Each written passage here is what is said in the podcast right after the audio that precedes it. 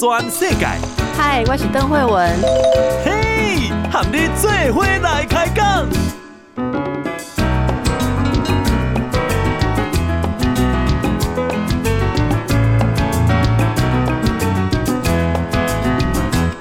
大家好，这是报道全世界，我是邓惠文。今天又要来先看天气的状况了哈。红台，红台有红台形成了。来，这是位在关岛附近海面的热带性低气压。今天早上八点的时候，生成为今年第五号的台风。那这个台风是由辽国来提供命名哈，叫做这个 Chompi 强皮啊，这是一种花的名字。中央气象局科长。表示，这个青苔墙皮早上八点在鹅銮鼻东南东方两千三百一十公里的海面上，那看起来对台湾不会有什么影响，因为它每小时十四公里的速度西北转北北西，再往日本东方的海面来移动啊，那未来可能就直接减弱，变成一个温带的气旋，就不会对台湾啊有明显的影响。另外，今天的天气因为是受到滞留锋面的影响，会有短延时强的降雨。哈，那么气象局在十二点四十五分的时候，有对十个县市发布了大雨特报。那大家所在的地方有没有大雨特报？哈，可以听一下，就是南部宜兰、基隆、北海岸地区、北部花莲山区这些都有局部大雨发生的几率。对，这些地区还要特别注意。雷击啊，打雷、强阵风啊，这些安全的部分，大家特别要注意。另外，不知道朋友们刚才有没有注意到，其实今天下午是有地震的哦。今天下午一点四十分，有瑞士规模四点九的地震，地震的深度是二十一点四公里。呃，震央是在花莲县政府西北方十三点三公里，也就是花莲县的秀林乡。最大震度在花莲县、南投县、台中市、宜兰县是达到四级哈，可能其他地区的朋友呃不太有感觉得到。好的，来看国内的疫情，因为呃这个前几天。这个确诊数字都稍微有下降啊，大家就非常关心到底会不会解封呢？啊，可是今天啊，看起来呃是新增本土个案有到一百零四例，然后今天新增的死亡个案是二十四例，累计有五百九十九例死亡。那目前哦，看起来的话是已经确认说三级警戒要延长到七月十二日，这是疫情指挥中心今天下午记者会的时候，呃，确定说明的。陈时中说，呃，整体趋势是持续往比较好的地方走，但是要维持三级警戒到七月十二日啊，因为这个趋势虽然有改善，可是从指挥中心来看，这个还没有达到要解开三级警戒的那种程度，哈，那种好转的程度。那陈时中也说，三级警戒要落实的是。像再跟大家提醒一次哦，虽然大家应该都非常清楚了，就目前呢，看起来就是针对确诊的个案要更精准的疫调，要完成居家检疫、隔离期满裁检的作业，还有高风险族群要来接种疫苗，社区广筛啊，强化重症照护，还有民生供需产业的健康都有监测专案。那这几项好看起来，大家都可以知道，说是针对什么哈而加强的嘛。第一个就是因为之前个案比较多，所以有一些地方疫调没有办法做到那么样的周全哈，没有办法做那么多。那现在如果个案的数目比较能够掌控的话，疫调就要再做得更精准哈。那这就是目标，希望能够呃清零，能够把所有的个案都这个阻绝传播。另外，高风险族群接种疫苗啊，这也是持续在进行当中的。那社区广筛啊，大家如果有好奇，这个自己在家里面用的试剂现在可以买了哈。那这个试剂有几种，怎么用啊？请锁定我们节目哦，等一下节目中会来详细的跟大家报告。呃，就是社区广筛啊，大家这个有接触到的，可以自己赶快筛一筛。然后强化重症的照护。那民生供需产业，大家最近听到很多市场的这个确诊啊，那市场牵涉到大家民生所需，一定要买菜的，而且这个菜会牵连到各个连锁的超市啊，所以这里面的人员健康一定要很好的监测。好，目前那就是接下来三级警戒啊，呃，在延长两周要进行的重点事项。针对新增的个案，指挥中心也表示，今天新增这一百零四例本土病例，有五十九例是女性，四十五例是男性，年龄从未满五岁到八十多岁都有。发病日啊，是从今年的六月十日到六月二十二日。我们来看一下个案分布的状况。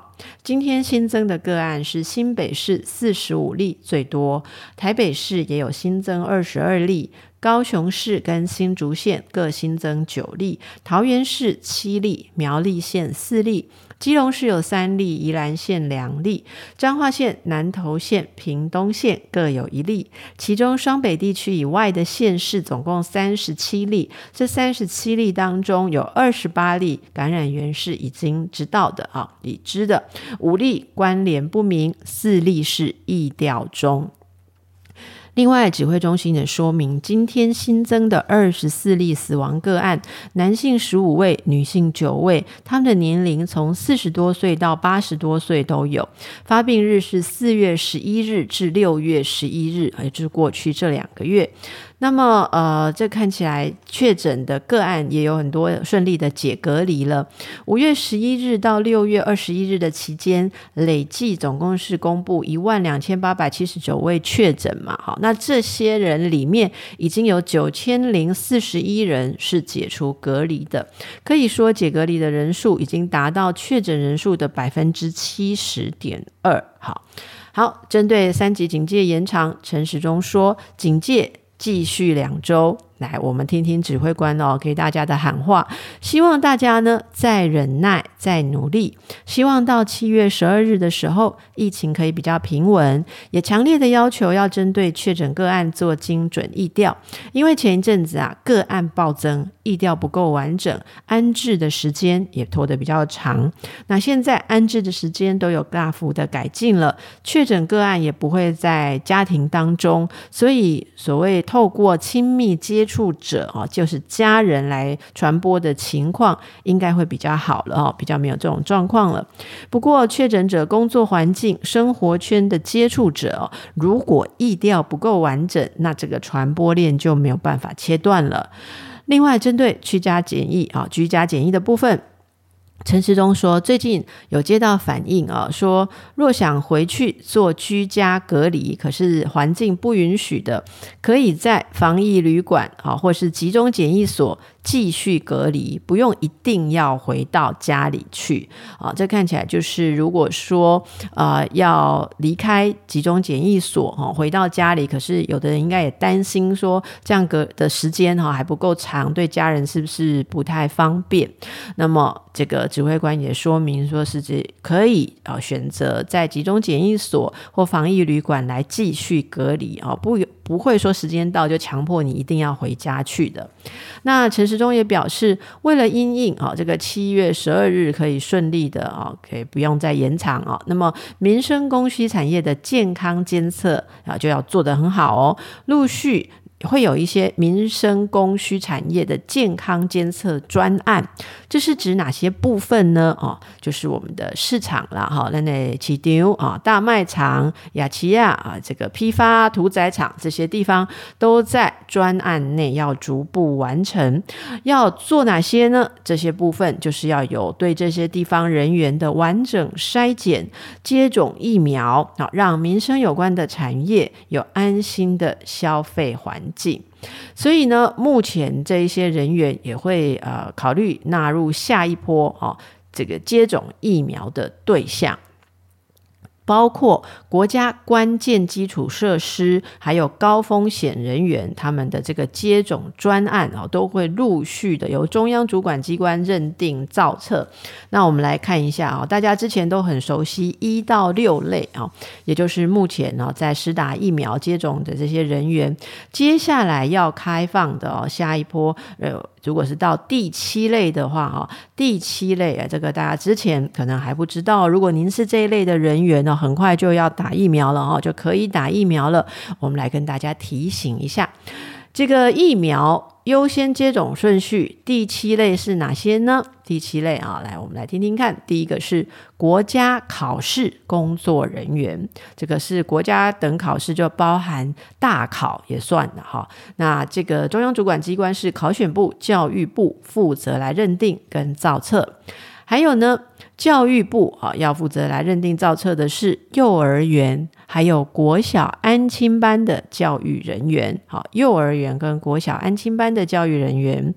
接着还有国防部要负责的是军人、军事、国安文职人员，还有农委会哦所管辖的这个是各类批发市场、屠宰市场第一线的工作人员。还有国家关键设施必要工作人员，这些是哪部分呢？包括高铁、台铁、油气、水电啊、通讯这些基础设施的人员都要纳入第七类哈。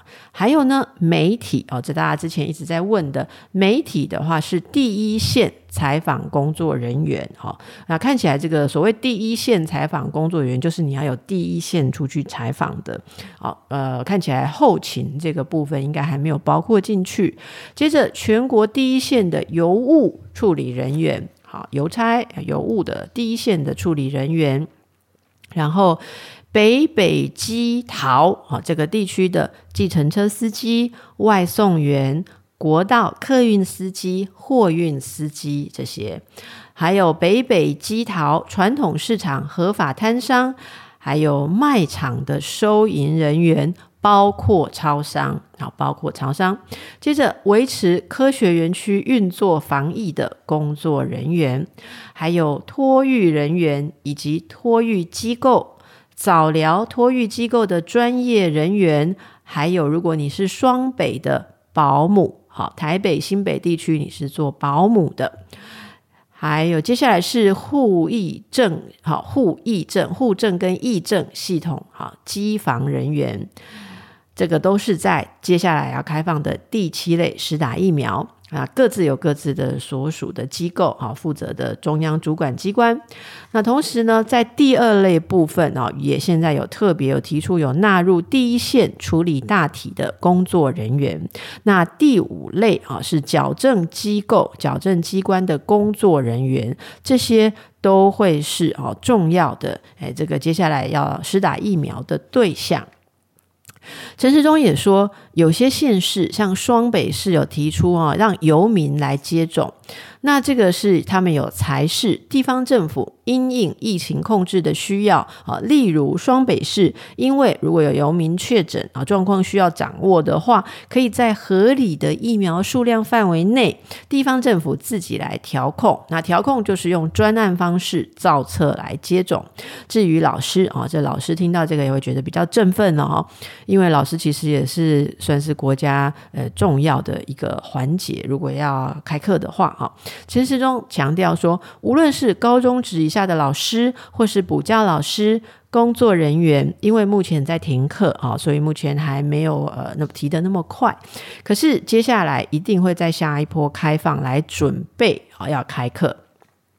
好，那么呃，目前呢，这是接下来要接种疫苗的状况。所以刚才大家如果听到哦，诶，你自己包含在这些人员当中哦，要赶快注意自己的权益啊，呀，可能要规划一下，看看你打什么样的疫苗哦，这个排班啦、排假啦，可能事先要安排一下，因为接下来可能很多你的同事都要打疫苗哦。如果有亲戚朋友很忙碌的，其实刚刚列出来这些人员哦，不知道有没有空来看新闻，就赶快通知。他一下，好，接着我们来看一下哦，呃，这个目前大家很关心一个市场的情况，特别是北农，因为前两天说到北农。武汉肺炎的群聚感染已经增到五十四人了。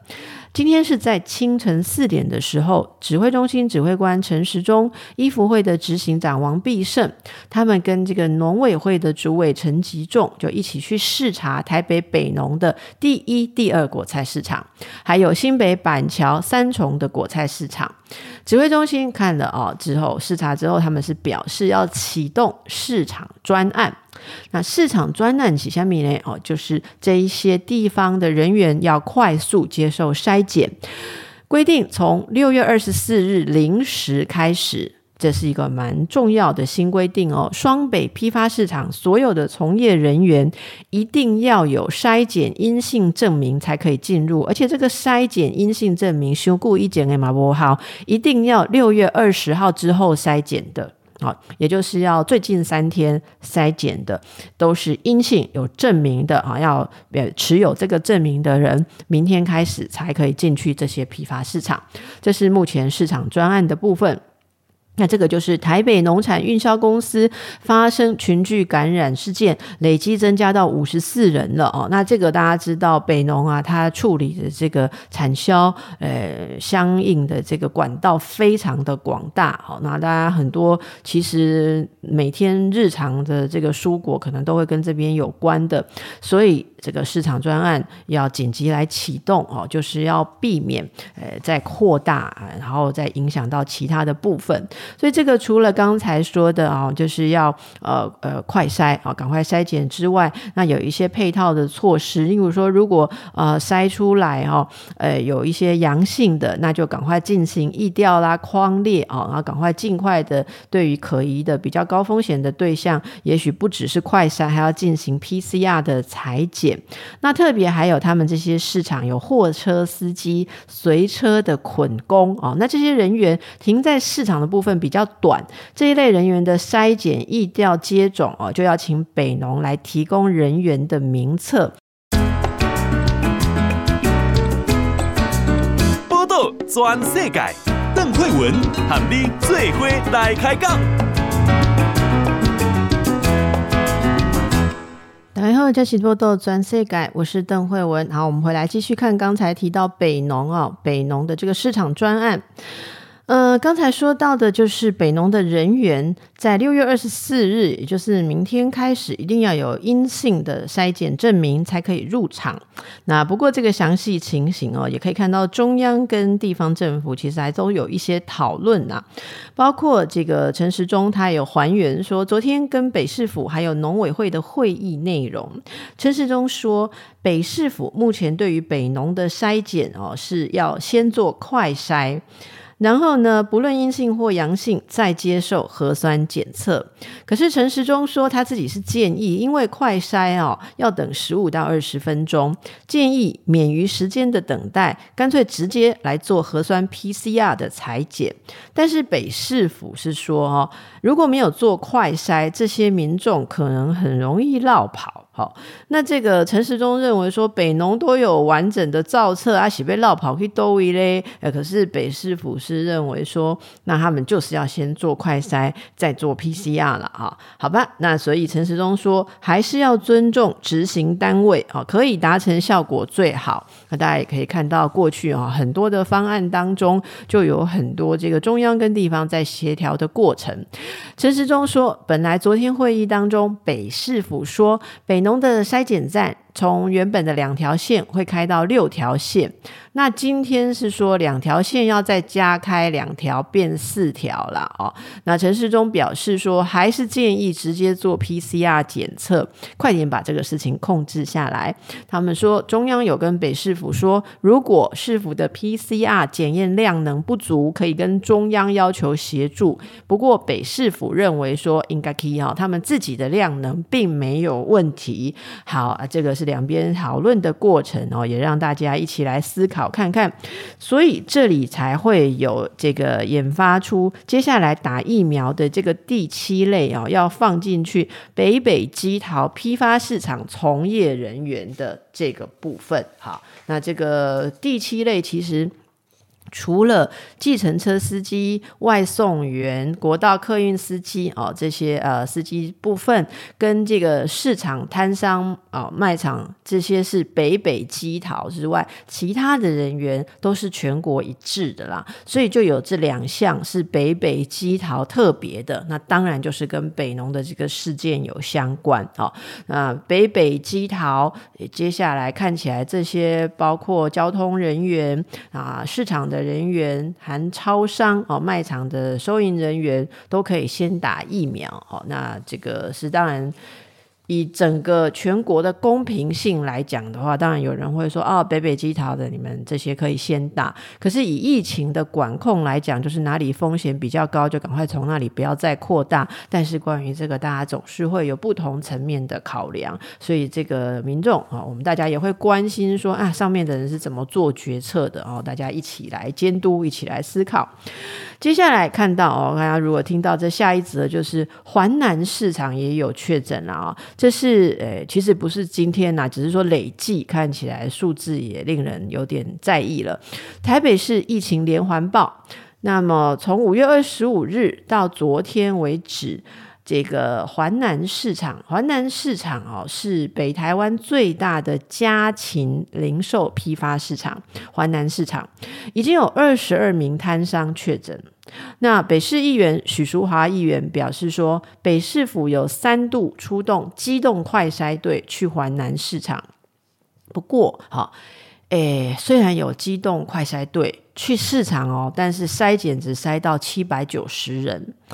市场有多少人呢？淮南市场哦，工作人员场内其实是有两千八百人的，那都出动了快筛队进到里面，结果只有筛七百九十人，只筛了所有工作人员的百分之二十八，因此。许淑华议员说：“这个会不会让人担心有隐藏确诊数呢？”因此，也有民众哦，透过这个议员来澄清反映说：“是不是要强制快筛？好，就是进去就是要强制的快筛，不是说进去在那里说大家高兴来筛，才不会疫情爆不完。”那这个呃，目前呢，诶，北农累计的多，那环南市场如果累计到二十二人哦，大家也会担心这个影响。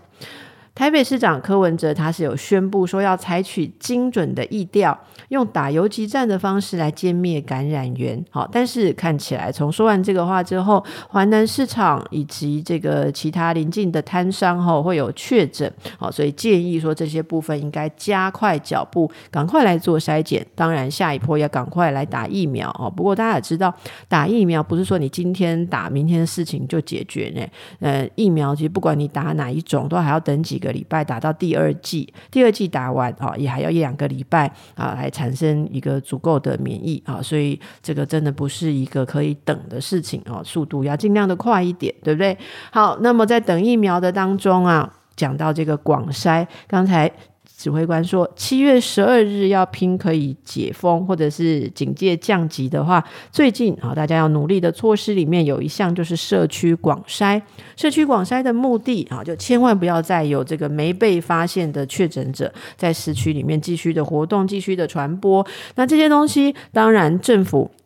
呃，这个中央和地方政府都有很多的措施，可是如果你自己哦没有被框到或没有呃被筛到，却觉得说，诶，听说你周遭有来往的朋友、同事、亲戚是有呃确诊，或者他有被隔离，你也想要赶快确定一下自己有没有传播哈，就有没有传播的可能，可以自己买快筛试剂，自己检查自己啊，就不一定要等着去呃找快筛站。好，这就是去居。加快筛试剂已经本周开卖了。那我们现在有核准四款进口，一款国内国产的快筛试剂，总共有五种可以买。那每一剂啊，就是用一次的，每一剂是从三百元到三千元，根据它这个检验的性质、准确度不同哈，呃，三百三四百的大概都同一类啦。那如果是核酸类的，就是比较贵，是在药局、超商、药妆店这些通路有卖。药师解释哦，这些试剂原则上是检测鼻腔。那检测的技术分为测抗原的，还有测核酸的。测核酸当然是比较准了哈，可是每一剂是要好几千块。那抗原的目前呢，就是有呃最平价的是叫做福尔威创这个品牌哦，福尔威创，福尔威创就是国产的哈，我们自己国产的。不过它一盒哦是卖五剂，所以。你买一次要买一盒，一盒也是一千八百块。那这个建议，如果你有到过高风险区域，或是你接触确诊者，哈，大家可以每五至七天自己来检查一次。其实，呃，从一个多月前哦，有很多在高风险第一线工作的，像医生啊，或是特别的单位哦，呃，他们其实都是有规定，每周就是要快筛一次。好，所以大家，如果你的工作觉得风险比较高，好，那其实可以自己来做这个监测。好，我们来看一下现在有哪些品牌啊？呃，快筛试剂，来，我们来看一下哦。我们从这个国产的开始跟大家介绍好了，然后那个国产就刚刚讲的福尔威创，这叫福尔威创快速检验套组。那么它等待的时间是十五分钟哦，就是从鼻腔取得这个检体之后放进去等十五分钟来看结果啊。每次买一盒啊，里面是可以验五次啊，或者说给五个人验一次啊。好，就是每盒五剂一千七百块，这是台湾的泰博科技所生产的。另外有这个罗氏，好，罗氏的自我检测套组，这是韩国制造的。它也是等十五到三十分钟啊，要稍微再久一点点。那差不多价钱跟福尔微创差不多，一盒呃五 G 是一千八百块。然后呢，接下来有这个美国制的啊，新麦科技美国制的叫英斯特。英斯特家用试剂，它等待的时间要三十到四十分钟，比较久哦哈。那现在建议的售价还不知道，它一盒是卖两剂的啊。不过呢，如果以准确度来讲，台湾国产的这个福尔威创的准确度说有到百分之九十四，罗氏韩国制的这个百分之九十一，那美国哈这个英斯特呢，目前是有说到百分之八十五了。哈，好，那这些都。都是抗原检测的。接下来，如果大家有兴趣，这个核酸检测的呃试剂类别，就要看啊、都是美国的啊、都是美国制的进口的。一个是达雅国际生产的哦，这叫卢西亚卢西亚家用试剂。另外一款是叫做莱希勒家用检测组，好，刚才跟大家报告的这几个名字，大家记起来好不好？这是目前有核准进口、核准开卖的啦哦。那就如果你看到的名字跟这个差距太大，扣零都不西了哈。好，可能要注意一下好不好？福尔威创、罗氏、英斯特，这个是抗原检测，那核酸检测是卢西亚跟莱希勒。核酸检测这两款，哎，这个送审的时候他们。这个题的准确度啊，都有百分之九十七。核酸检测要等三十分钟，好，三十分钟。那这个就是一剂要一千八百块啊，两两个都差不多一千八百块。那怎么选呢？药师给大家的建议说，核酸验一次比较贵，那准确度也比较高啦。这有药师啊，哎，有这个沈才颖药师跟大家解释。抗原快筛，什么叫抗原呢？抗原就是测你这个鼻腔里面检体有没有含病毒的蛋白。那核酸是测病毒里面的遗传基因物质。好，所以准确度当然是核酸比较高，因为这个遗传基因物质骗不了人啊。哎，就是是是病毒的，就是病毒的。那蛋白这可能还会有一些干扰或一些不一样的东西，所以一般在实验室里面核酸检测啊是要等三小时。那快筛其实就算是核酸检测三十分钟都还是算非常的快了。价格上核酸快筛每一剂我们刚才报告的两个要已经开卖的是一千八百多块，其实啊还有三千块的好。那抗原快筛平均每一剂就是三百多块。有民众哦，据说向民呃、这个媒体向这个苹果新闻网提出啊，有一个抱怨呐啊，那抱怨什么呢？他说德国有快筛试剂呀，每一剂只要一欧元呢，怎么我们国内的卖的这么贵呢？那这个药师哦说跟大家解释哦，不同品牌是有不同的准确度，也可能有价差了哦。所以呢，不知道民众说的德国世纪品牌是什么？可是啊、呃，我想大家了解一下哦。目前核准进口的其实都有做过准确度的这个检测，它必须要跟医疗专业的这个过程做的这个检验结果来比对，比对有达到相当的准确度，两个一致度有高的才可以核准开卖。哦，所以预期了哈，我想这个预期这五个开始卖之后，一定也会有一些哦。不是那么合法的，说什么呀？帮你像刚刚讲的啊，帮你诶这个代购啦，哈，什么引进啊，其他国家没有经过我们核准的这些快筛试剂，大家可能要互相诶留意一下哦。这些不是那么可以信赖，而且这不是一个合法的诶可以使用的药品，哈，不是合法使用的医药类的东西。那我们大家还是。依赖这个有准确检测的，目前就是这五款。好，那如果有要使用的话，怎么用呢？药师哦，专业人员跟大家介绍的就是，如果你去过高风险区域，跟确诊者有接触，那么两周内，好，大概每五天到七天可以来测一次。可是要不要天天验呢？哎，这个没有必要的，好。怎么使用啊？就是你有这个快筛试剂的时候，当然上面都有说明书啊，大家仔细看一下，看清楚再打开，好不好？好，看清楚那个说明书再去开里面那个实测的那个那个棒子哈。快筛试剂使用之前，双手要洗干净，鼻腔做好清洁。好，使用的时候依照厂牌不同，将那个试纸哈，试纸通常就是一根要采检体的这个像棉花棒这样子的东西，或是棒子，塑胶棒。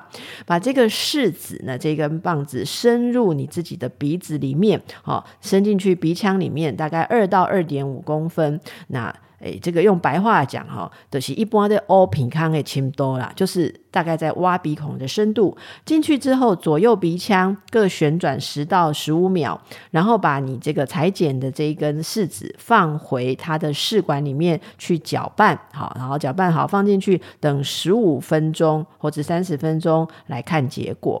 那万一测了之后哦，结果是两条线有阳性怎么办呢？食药署提醒哦，如果说你是居家隔离的人啊，你是有在检疫当中的人，居家隔离居。家检疫的人，你自己做快筛阳性，请你立刻跟当地的卫生局或是一九二二来联系。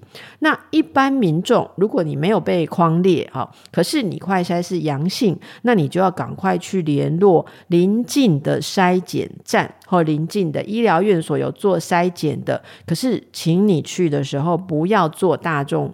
运输工具。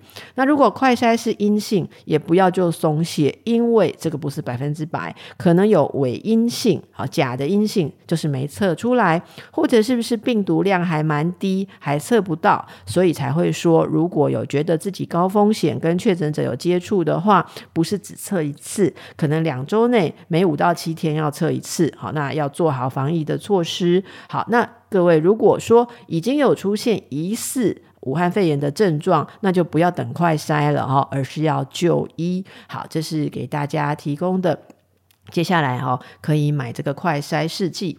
好，那么在哪些地方买，大家都可以问一下啦。像超商啦、全家啦、康世美药妆店是六月二十六日要开卖，其他有一些是今天中午部分的药局会开始有货哈，大家可以问一下，很多啦，大树幼泉、悦诗、维康、丁丁、啄木鸟、信医哦，这些大家熟悉的药局都会有贩售，可是时间不一定哈。好，那大家也是不要疯狂采买，好不好？看一下你是不是有实际的需要啊？大家还是理性的来防疫，一起来合作。报道全世界，邓惠文喊你最伙来开讲。大家好，兰国登来报道转世界，我是邓惠文。刚才啊，收到一个最新的消息，原本香港的苹果日报是预定在六月二十五日，也就是本周五是最后一天运作。那原本是说啊，当天他们还会印刷一百万份，这是之前苹果日报的内部消息人士跟媒体所表达的，跟中央社的记者说到说，最近他们的公司有大批的员工。辞职或请假人数大幅的减少，那剩下的员工会尽力做到本周五，也就是最后一天。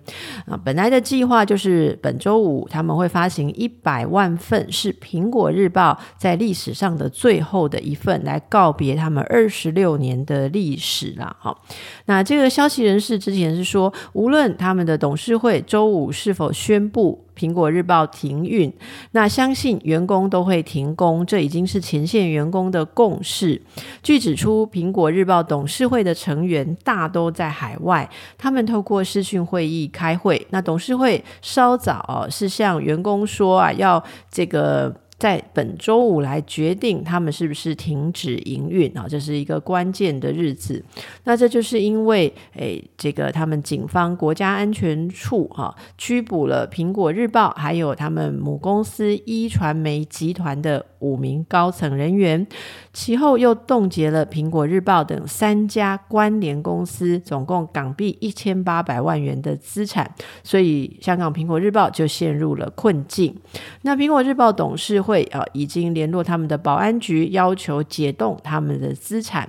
但是外界对他们可以被解冻的期望不大。好，那除了苹果日报之外，一传媒旗下的像动新闻、一周刊预料也会关门。最近两天，一传媒在网上经营的新闻播报跟经济网实际上是停止运作哦。这是香港的苹果日报的情形。不过，虽然说是礼拜五，但是刚才哦最新的消息是说，明天就会停止营运喽，也是呃六月二十四日啦。也就是说明天停止营运，今天就是他们香港苹果日报报社最后一天运作。那最后一份报纸是明天出售，然后。苹果日报报社就结束营业，那这个是呃之前啊呃讲的二十五号，可是看起来啊有因故提早了哦，提早了，而且二十四日是停止营运。好，这是香港苹果日报的情形。好，那么接下来再看回到哦，刚才说到各个疫苗还有防疫的状况嘛，好，那现在呃就出现一些大家特别是长辈在打疫苗之后哦，这陆陆续续有一些人就开始有了疑虑，但是有一些人，大部分的人就是还是没有疑虑哦，也持续的去去打疫苗了哦。那我有看到说这个到底长辈施打疫苗之后猝死的状况是巧合，还是因为疫苗引起的呢？呃，目前看起来并没有呃这个直接的关联，就是没有科学证据说证明是打疫苗造成身体的这个损害啊，急性的损害或问题。不过也有医疗的专家啊，例如说这个呃台前台大医院的副院长是现任台大医院研医中心的分院副院长啊，这个王明炬啊，像这个王明炬，他就是持续的在脸书提到说，诶，应该要多关心哈。这个诶，年长的人打疫苗之后啊，到底这个心脏猝死的风险有没有比较高？好，那也就是说，这实在不是一个呃，应该要诶吓大家打疫苗的时候啊。他也提到，就是说大家应该就是现在都是要尽量的能够打疫苗，可是希望如果有看到危险讯号的话，应该要严肃以对啊。那这就是为了赶快厘清，然后让。要持续打疫苗的人可以放心了啊！那到底这个呃，我们现在到底能不能说打这个疫苗是绝对安全的啊？我想其实打疫苗这样的事情，在全世界都还是在观察，在观察说，哎，它的必要性。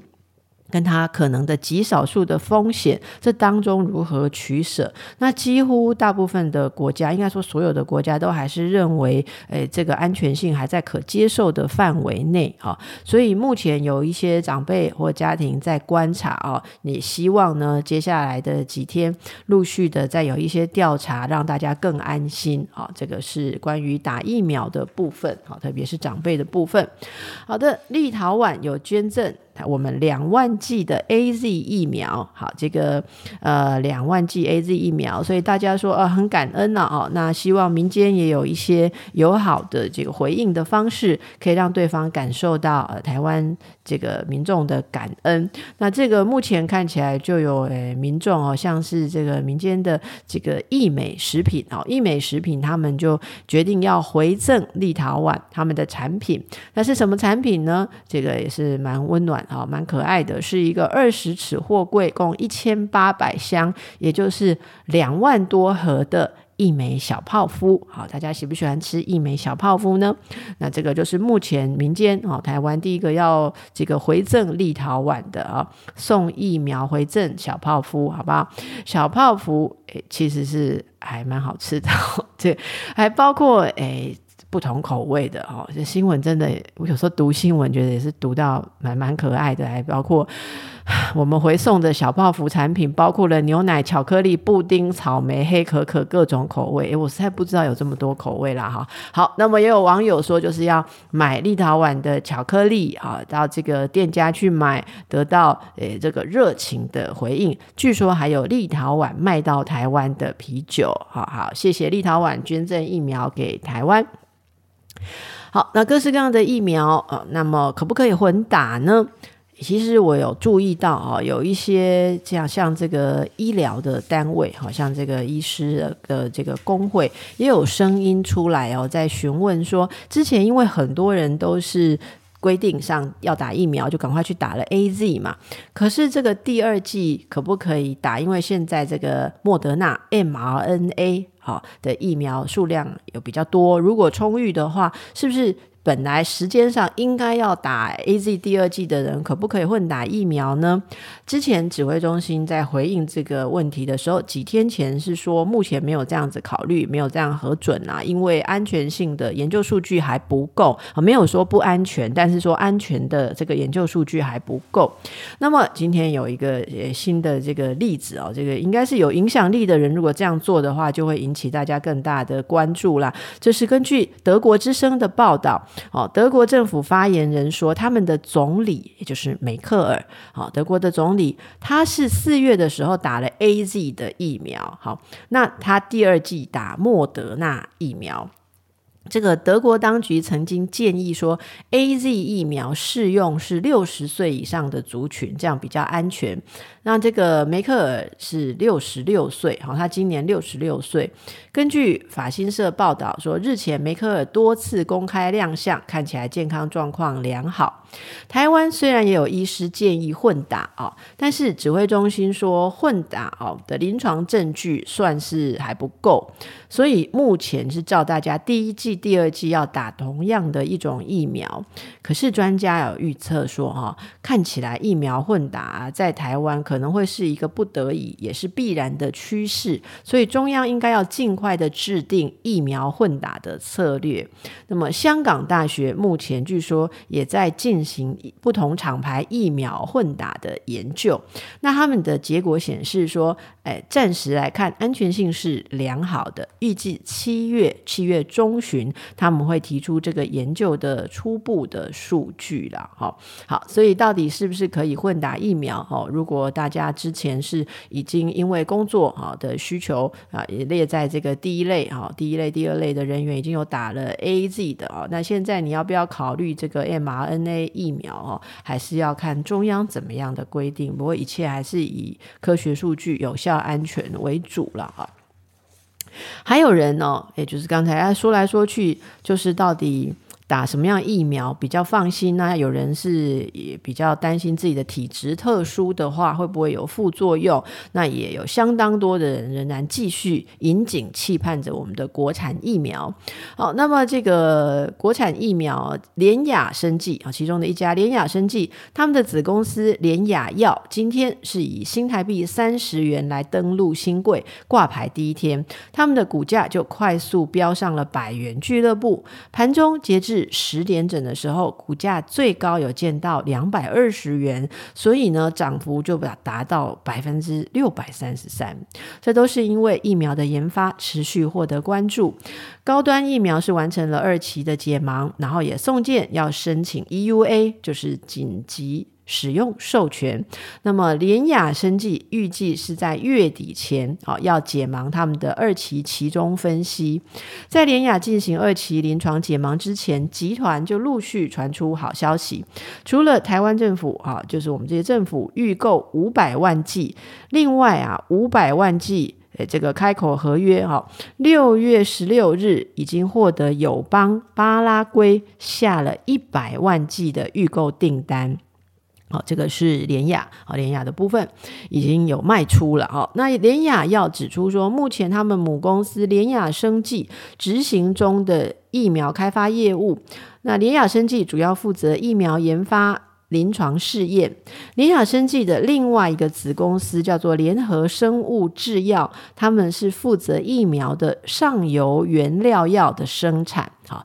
那么上游原料生产之后，由联雅药来进行混合跟针剂充填，这个属于疫苗的这个代工过程，最后再交由联雅生技他们集团母公司是美国 UBI 的子公司，哈，他们的集团母公司是美国 UBI 的子公司，好，叫做 Vaccinity 来负责销售这个疫苗，好，这这是整个呃联雅这个疫苗的。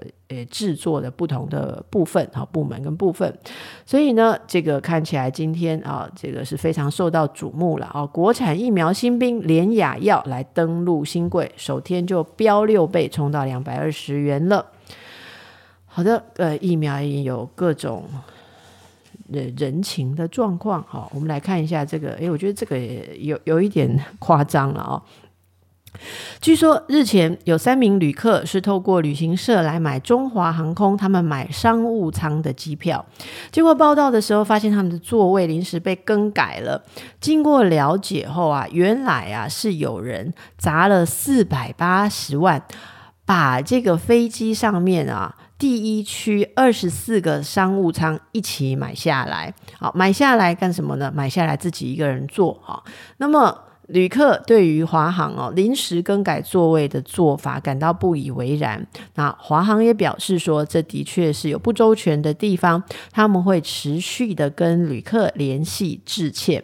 那这些旅客是说哦，这三位应该是一起的啦，他们是去机场的路上接到旅行社通知说他们的座位会被更改，本来他们买的哦订的是商务舱第一区的位置，现在要移到第二区。报道的时候才发现有一个人临时。是订包了商务舱第一区，第一区总共二十四个位置哦，二十四个。就他们上机之后看了一下，哇，第一区这二十四个位置一下子被买走是谁呀？哈，是真的只有一位乘客，他就包了二十四个位置，然后独享整区的商务舱。据说，呃，这个三名被改位置的旅客是搭六月十七日要飞美国洛杉矶的航班。好。那这个有关于换座位的事情啊，大家也就会很好奇了哈。那好奇说，这个人为什么会一个人包下了二十四个商务舱的座位，然后后来也呃被这个公呃应该说被泄露出来他的身份哦，是一个海运公司的少东。好，那么在疫情这样特别的时候，当然大飞机哦，那大家可能会还蛮羡慕说。可以这样子包二十四个前后左右都空空的自己一个人做啊，不过要花西巴贝扎班，然后四百八十万。好，这个也是属于最近的一些奇闻啊，好奇闻，大家参考一下。好，最后跟大家报告一下，本来大家也很关心，八月二十八日预定举行四大公投，四大公投是哪四大议题呢？反来猪，还有公投榜大选、真爱早教、重启核四。但是现在全国三级警戒延到七月十二日，中选会今天表示哦，这个延长三级警戒对于选务的筹办会有重大的影响，所以他们会依法做滚动式的检讨，包括啊，是不是要决定啊，这个投票日要改呢？都在评估当中，不是不可能的啊，有可能会改。那延后办理投票可不可以进行？一切就是要依法。目前他们已经征询指挥中心跟地方政府的意见，等到陆续有回复之后，下周啊会会诊啊，作为重大选务议案，暂定七月二日。好，七月二日就还是在三级警戒当中啊，因为三级警戒要到七月十二嘛。那这个七月二日的时候，呃，重大选务议案会提交中选会的委员会来审议。那审议看决定怎么样啊，要再跟大家来说明。根据中选会五月二十七日公告四项公投案的重要工作日程，本来的计划哦，七月二十四日至八月二十一日是要办理公投案的议见发表会和辩论会，八月八日是投票权人的名册要造册完成，八月二十四日前公告投票。投票权人人数，八月二十八日是投票开票，九月三日前审定投票的结果，九月三日公告。好，这个是原本预期的速度啦，就是四个公投案。那么目前看起来，大家就要等一下，看看七月二日委员会决定怎么样，然后再来办理。好的，防疫期间哦，大家除了理性合作，然后这个严谨的来照顾自己，也照顾周边的人哦。希望这个七月十二号之后一切能够平安。同时，各种物资的采买，大家也呼吁一下，保持冷静，祝福大家都平安。今天到这里喽。报道全世界上精彩内容，点 Spotify、Google Podcasts，还有 Apple Podcasts，拢听得到。